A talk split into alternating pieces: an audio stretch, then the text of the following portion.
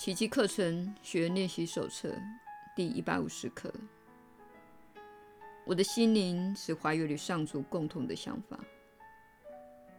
一三九，我愿亲自接受救赎。一四零，只有救恩堪称为治疗。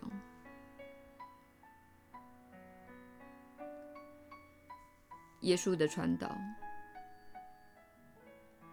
你确实是有福之人，我是你所知的耶稣。所谓救赎，就是疗愈并重整你的心灵。这就是我们希望你透过练习宽恕而接受的救赎。因此，当你看到分歧时，请练习宽恕；当你看到并感受到愤怒时，请练习宽恕。然而，大家会认为这样做会使你变成一个脆弱的人，而处在休眠的状态。事实正好相反，这会使你变成一个最强大的创造者，因为你不会本能地回应小我的游乐场所呈现的结果。这是你会看到及见证的情况。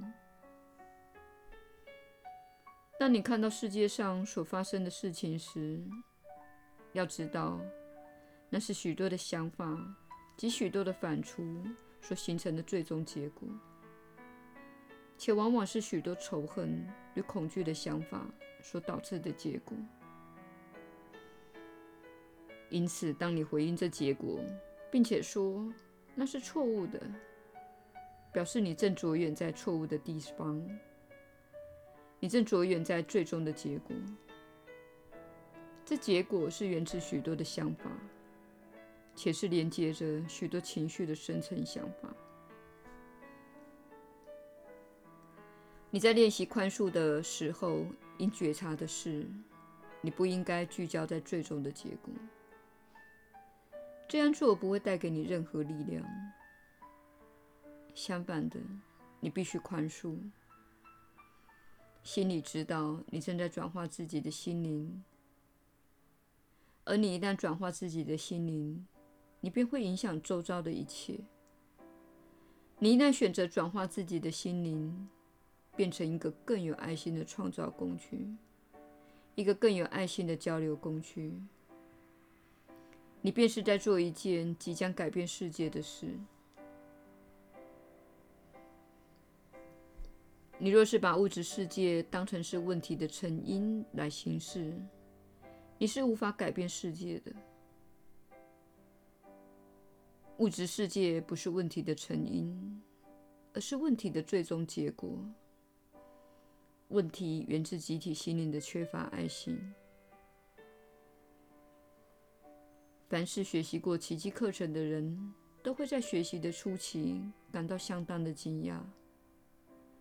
因为你会看到自己的内心是多么喜欢论断，而且缺乏爱心。这是你对自己隐藏的最大秘密。你一旦将自己的罪疚投射到他人身上时，你一旦将自己的愤怒投射到他人身上时，你就看不到自己缺乏爱心的心灵。而你那缺乏爱心的心灵，正是造成你们的社会以及你的经验缺乏爱的原因。因此，请确保自己将焦点放在救赎，也就是重整及疗愈自己的心灵。如此一来，你就会得到很好的结果。你若只聚焦在每个人的妄造所形成的物质层面的最终结果，你会浪费你的整个人生。请专注在自己的心灵与内心，并知道你所做的每一个慈爱的选择将会改变世界。我是你所知的耶稣。我们明天再会。